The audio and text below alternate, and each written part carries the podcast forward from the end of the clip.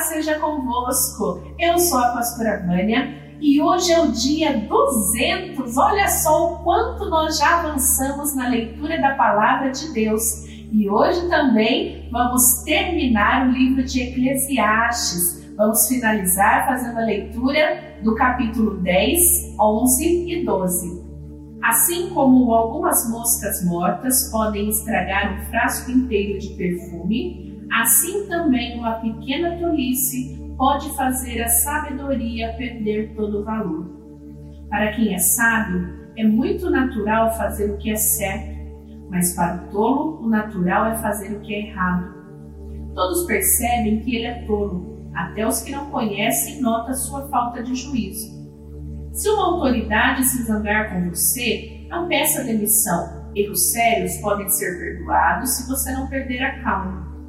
Eu tenho visto neste mundo uma injustiça que é cometida pelos que governam. Eles colocam pessoas tolas em altos cargos e deixam de lado pessoas de valor.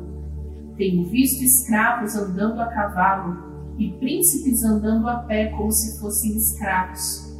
Quem abre um buraco cairá nele, quem derruba um muro será mordido por uma cobra.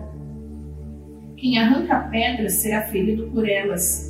Quem racha lenha acabará se machucando. Se você deixa o machado perder o corte e não o afia, terá de trabalhar muito mais. É mais inteligente planejar antes de agir.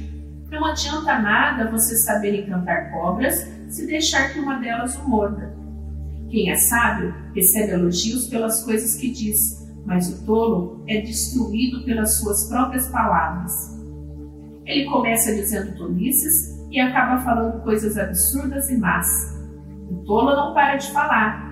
Ninguém sabe o que vai acontecer amanhã, nem pode dizer o que acontecerá depois da sua morte. Somente um homem muito tolo, tão tolo que nem consegue encontrar o caminho de casa, se esgota de tanto trabalhar. O país vai mal quando aquele que o governa se deixa levar pela opinião dos outros e quando as autoridades começam a se divertir logo de manhã. Mas um país vai bem quando quem o governa toma suas próprias decisões e as autoridades sabem se controlar, come na hora certa e não bebe demais. Se for preguiça você deixar de consertar o telhado da sua casa, ele acabará ficando cheio de goteiras e a casa cairá. As festas ajudam a gente a se divertir e o vinho ajuda a gente a se alegrar, mas sem dinheiro não se pode ter nenhuma coisa nem outra. Não critique o governo nem mesmo em pensamento, e não critiquem um homem rico nem mesmo dentro do seu próprio quarto, pois um passarinho poderia ir contar a eles o que você disse. Empregue o seu dinheiro em bons negócios, e com o tempo você terá o seu lucro. Aplique-o em vários lugares e em negócios diferentes, porque você não sabe que crise poderá acontecer no mundo. Quando as nuvens ficam cheias, a chuva cai. Uma árvore pode cair em qualquer direção, mas no lugar que cair, aí ficará. Quem fica esperando que o vento mude e que o tempo fique bom nunca plantará nem colherá nada. Deus faz todas as coisas, e como você não pode entender como começa uma nova vida dentro da barriga de uma mulher, assim também não pode entender as coisas que Deus faz. Semeie de manhã e também de tarde, porque você não sabe se todas as sementes crescerão bem, nem se uma crescerá melhor do que a outra. Como é agradável a luz do dia, como é bom ver o sol. Viva alegre durante todos os anos da sua vida, mas, mesmo que você viva muitos anos, lembre que ficará morto durante muito mais tempo tudo que acontece é ilusão. Jovem, aproveite a sua mocidade e seja feliz enquanto é moço. Faça tudo o que quiser e siga os desejos do seu coração. Mas lembre de uma coisa: Deus o julgará por tudo que você fizer. Não deixe que nada o preocupe ou faça sofrer, pois a mocidade dura pouco.